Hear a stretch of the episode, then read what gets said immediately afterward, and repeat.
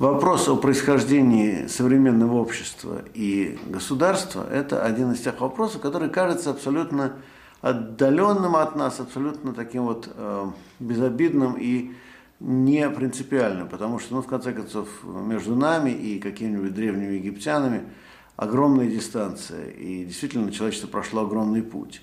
А, но э, беда в том, что если мы не поймем, как формировались самые первые, самые ранние общества, мы не поймем некоторых фундаментальных, а, базовых основ вообще функционирования человеческой деятельности. И не поймем, как происходит базовая такая вот фундаментальная основная социализация людей. Почему, в общем-то, мы, люди, все-таки а, можем реально функционировать только как существа общественные. И все наши достижения, все наши успехи, они все равно так или иначе совершаются именно в обществе. Есть такая, как мы прекрасно знаем, еще с детства гениальная книга Робинзон Круза.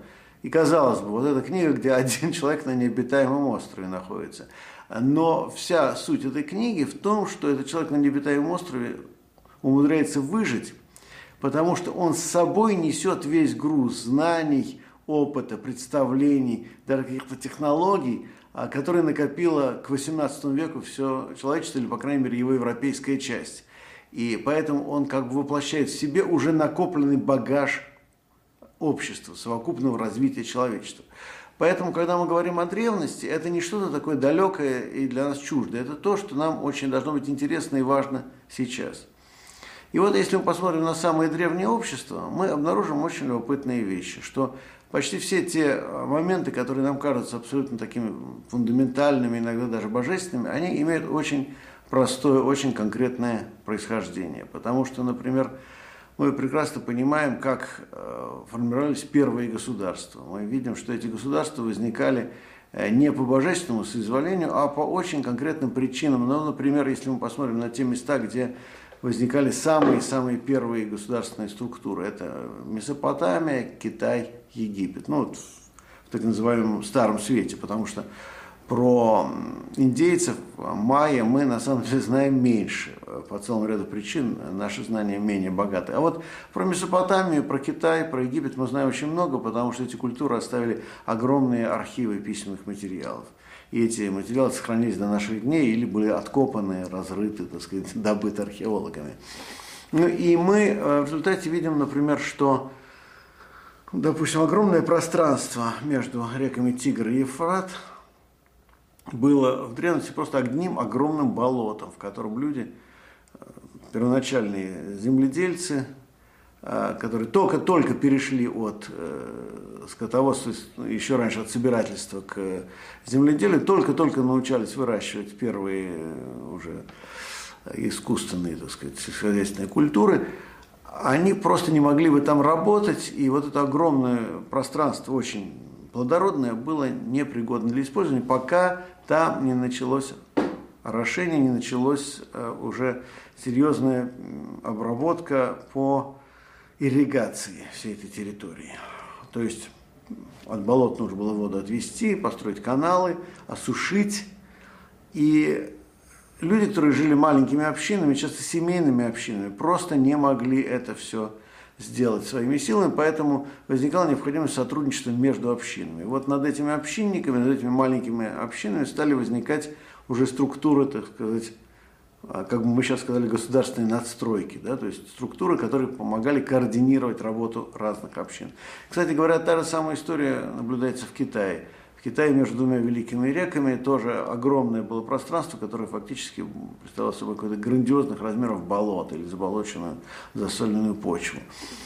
И э, потребовались, опять-таки, огромные усилия, которые надо было координировать. Вот так появлялась первая функция управления, то есть не какая-то там божественная воля или воля какого-то героя, а нет, была острая экономическая необходимость в э, ирригационных работах.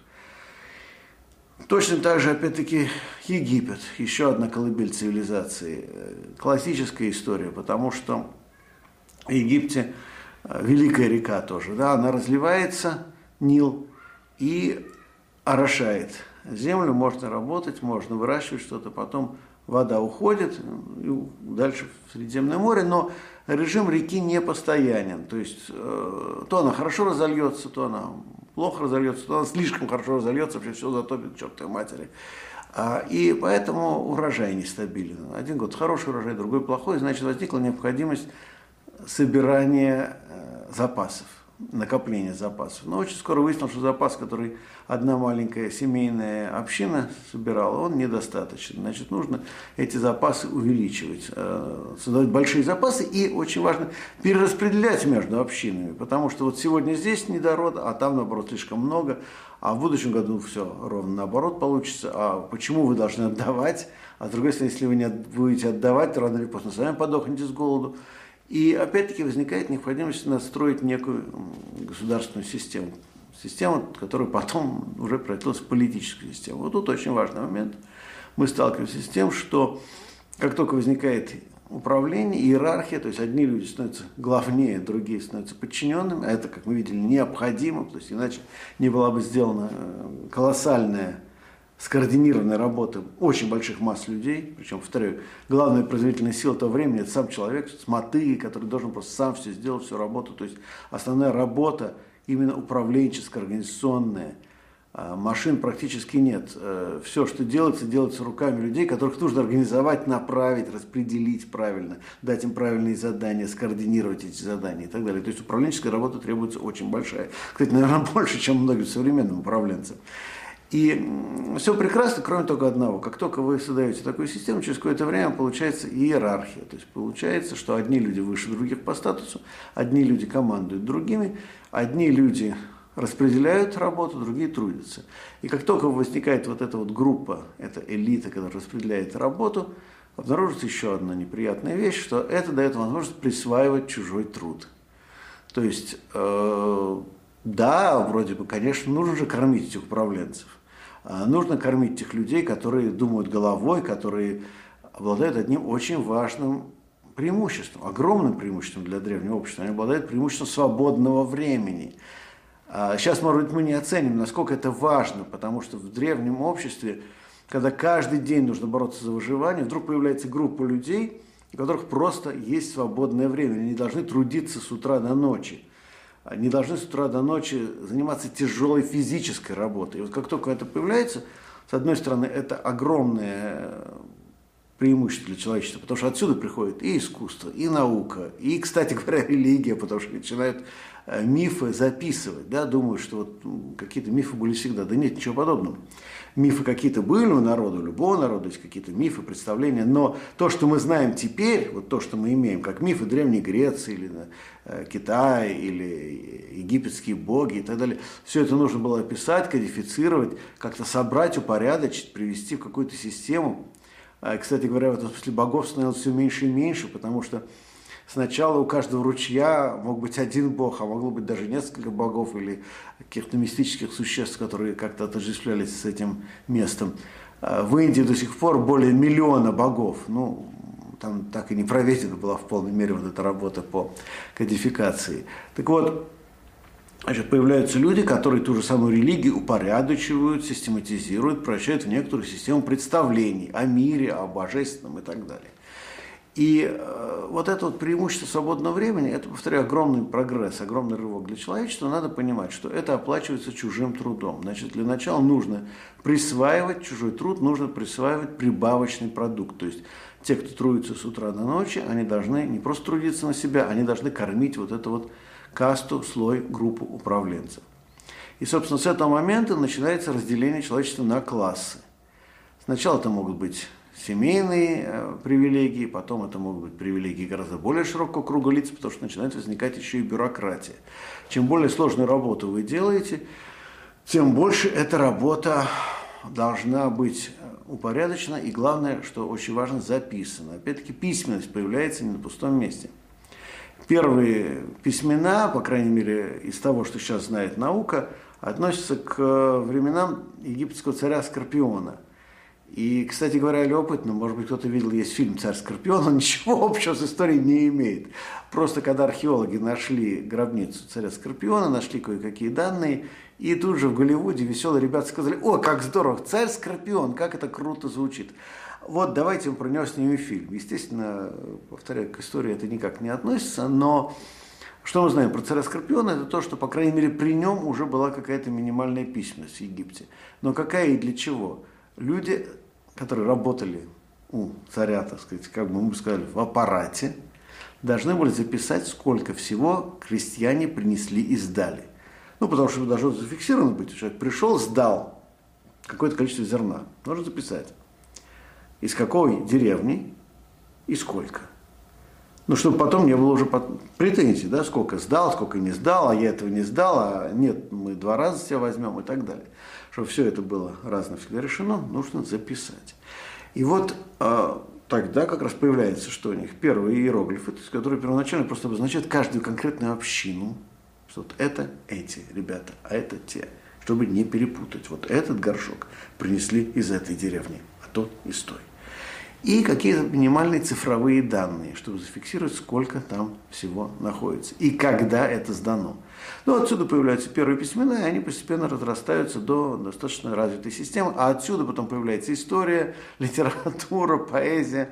Вернее, поэзия, конечно, не только отсюда, поэзия появляется, когда люди, опять же, заучивают в стихотворной форме какие-то данные. Ну, подумайте сами, ведь в стихотворной форме гораздо легче запомнить какие-то данные, какие-то сведения, какую-то историю. Ну, кстати говоря, даже ведь, э, когда мы учимся, предположим, русскому языку, мы иногда в виде считалок заучиваем какие-то правила. По крайней мере, так было в дореволюционной гимназии. И стихи позволяют запоминать. Но потом появляется уже поэзия записанная. Иногда она записана через 100, 200, 300, там, даже, может, 500 лет после того, как впервые все это было сказано. Но, тем не менее, вот у нас появляется письменная поэзия, появляются книги, э, появляется писанная наука, знания и так далее. Точно так же, опять же, мы знаем прекрасную цивилизацию шумеров. Почему? Потому что шумеры были страшные бюрократы, они все записывали. И на наше счастье однажды в библиотеке шумеров был пожар. Казалось бы, страшное дело в наше время. Пожар в библиотеке – это ужасно. Но пожар в библиотеке шумеров – это было великое счастье для будущего человечества. Потому что шумеры писали на глиняных табличках, и э, когда у них просто кончалось место, они старую информацию стирали, ну, а что, глина, да, она же пластично, стирали и писали заново поверх этого, да. То есть одну и ту же табличку можно было использовать два, три, там, пять раз. А вот тут случился пожар. И поскольку в пожаре глина обожглась, стала твердой, повторно ее использовать было невозможно, но они все это сложили в архив. Ну, обожглось и обожглось. И в результате мы получили огромный архивный материал по шумерам, поэтому мы о них знаем, ну, если не буквально все, то очень много. А таким образом, вот эти вот восточные цивилизации, они первыми создали государство, но, повторяю, как только у вас появляется государство с привилегиями, с привилегированной группой людей, которые имеют право на безделье, право на свободное время, право на то, чтобы думать о высоком. Да? Все это, конечно, прекрасно, но это право на безделье, право на присвоение чужого продукта, продукта чужого труда – все равно нужно защищать. И мы прекрасно понимаем, что как только появляется возможность присваивать чужой труд, присваивают гораздо больше, чем непосредственно нужно. Потому что это право превращается в привилегию, в преимущество, которое можно использовать. Тогда у вас появляется, прежде всего, вооруженная сила, то, что Энгельс, Фридрих Энгельс назвал особые отряды вооруженных людей. То есть раньше как? Ну, каждый член общины в случае какой-то необходимости берет в руки оружие. Тем более люди еще были охотниками, в общем, опять же, у земледельческих народов это происходит раньше. У кочевников э, выделяется элита э, несколько позднее, и она не столь могущественна, потому что каждый мужчина по-прежнему это воин.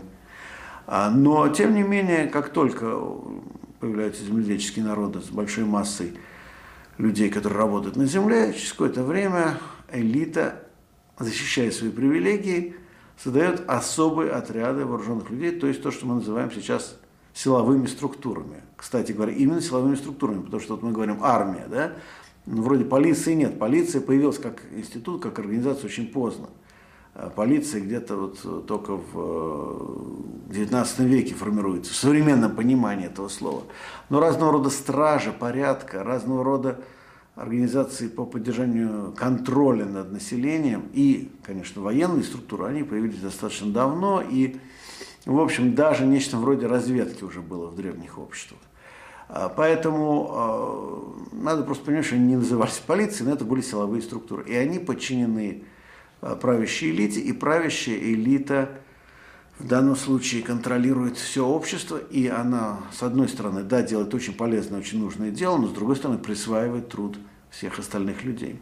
Ну а дальше появляется самое интересное, уже близко к нам, к людям, живущим при капитализме. Потому что самое древнее общество, которое мы знаем, это общество, где элита в целом присваивает труд всего остального общества в целом. То есть нет еще той ситуации, когда один человек присваивает конкретно труд другого человека. То есть я точно знаю, что именно этот человек забирает мой труд. Это возникает гораздо позже и возникает в основном в Европе, в средиземноморской части Европы, то есть это эм, прежде всего Греция, но может быть отчасти еще и Финикия, э, Передняя Азия, то есть вот границы между Европой и Азией. Э, опять-таки мы сейчас думаем, Европа это одно, Азия другое. Для Средневековья это не так выглядело, и уж тем более в древнем мире э, для них Средиземноморская пространство было более-менее единым. Но тем не менее, вот этот Запад, Запад, где э, действуют финикийцы, греки, потом уже римляне. Вот они начинают очень быстро развивать частную собственность. Почему? Это связано с тем, что там другая совершенно земля, другой рельеф. Э, земля в той же Греции разбита на маленькие кусочки, где можно вести сельское хозяйство. Большим территориям работать не нужно, в отличие от той же самой Месопотамии, где огромное пространство. Тут появляются маленькие клочки земли, каждый клочок земли можно за кем-то закрепить. И вот так появляется частная собственность, а с появлением частной собственности появляется и индивидуальное рабство. А, причем у рабства есть еще одна особенность, о которой э, надо сказать. Дело в том, что, конечно, рабы были довольно давно, рабы были в общинах. А откуда берутся рабы? Рабы – это люди, которые захватили во время какого-нибудь набега или какой-нибудь войны. То есть это пленники, которых заставляют работать. Но вот какая причина, чтобы заставить пленника работать? Пленник, вообще-то говоря, он становится полезен как работник только в том случае, если он произведет продукта больше, чем сам съест и потребит. Поэтому только тогда, когда у вас вырастает производительность труда, вы начинаете пленника использовать как раба. До этого что вы можете делать? Вы его должны убить, потому что иначе он просто проедает вашу пищу. И, скорее всего, съесть. Опять же, почему съесть? Потому что, ну, представьте, 60 килограммов мяса просто пропадет бесполезно. Этого допустить нельзя. Голодное древнее общество не может себе позволить а, такое расточительство. Поэтому каннибализм, как правило, имеет очень конкретную причину. Это низкая производительность труда. И вот именно из этой древней традиции сначала съедать пленников, затем их используют для того, чтобы они работали, и в конечном счете передавать их уже работать на конкретную территорию, конкретному хозяину, конкретному уже э, владельцу, возникает рабство античное, и возникает уже потом а, вся система на самом деле частной собственности и эксплуатации труда в рамках частного предпринимательства, которая была уже у древних римлян и которая благополучно доживает до нашего времени. Так что между каннибализмом каких-нибудь древних племен и деятельностью современных предпринимателей, капиталистов, олигархов есть вполне прямая, хотя довольно длинная преемственность.